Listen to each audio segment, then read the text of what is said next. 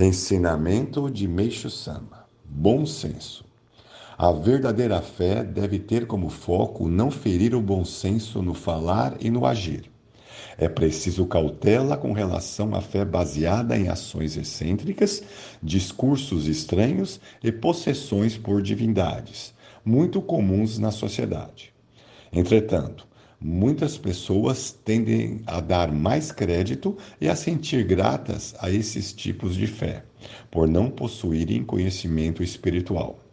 Isto é até compreensível, mas é preciso cuidado.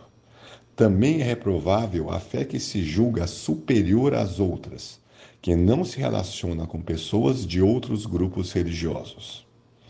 A verdadeira fé é aquela que crê que a missão da religião é salvar a humanidade e evita agir de forma exclusivista, sem se restringir ao próprio grupo.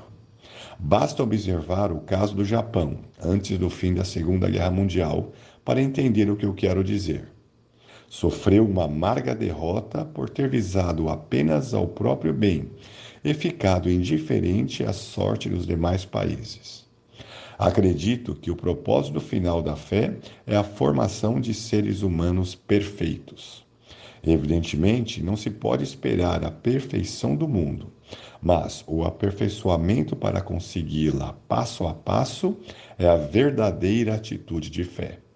Portanto, quanto mais a pessoa se empenha na fé, mais deve se portar como uma pessoa comum. Isto ocorre porque ela assimilou completamente a fé. A pessoa deve chegar a tal ponto que, sem dar indícios da fé que processa, causa boa impressão a todos, e seus atos e palavras sempre se baseiam no bom senso. No seu contato com os outros, assemelha-se à suave brisa da primavera. É modesta, gentil e deseja a crescente felicidade do próximo e o bem-estar da humanidade. Sempre afirmo: para ser feliz, é preciso fazer o próximo feliz, pois a divina recompensa que disto provém é a verdadeira felicidade. Portanto, devem saber que buscar a própria felicidade com sacrifício alheio significa provocar nada mais que um efeito contrário. Por Meixo Sama, em 5 de setembro de 1948, Alicerce do Paraíso, volume 3.